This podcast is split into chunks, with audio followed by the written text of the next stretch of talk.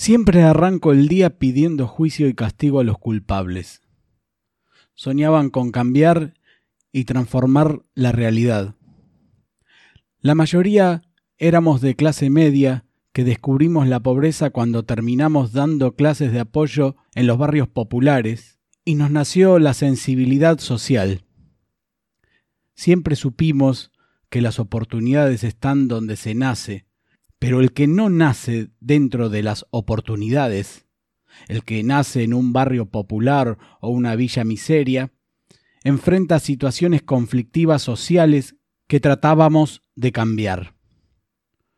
Hoy es todo un desorden para mí en la cabeza, porque pienso en ellos. Tengo la necesidad de consolidarlos en sus sueños y sus ganas, los reconozco en muchos chicos que van a un merendero, a un testeo de la pandemia y los veo en la calle.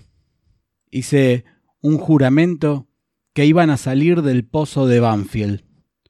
Hoy puedo quedarme sentado y ver los homenajes que les hacen en todos lados y la satisfacción de haber entregado mi cuerpo porque no fue fácil. Me cuesta que haya una banalización de la dictadura después de los horrores, violaciones, torturas, asesinatos, persecución.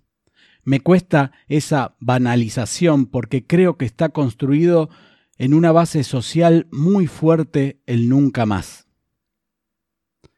Reflexiones de Pablo Díaz, sobreviviente de la noche de los lápices, a 44 años del secuestro y desaparición de los estudiantes secundarios de La Plata.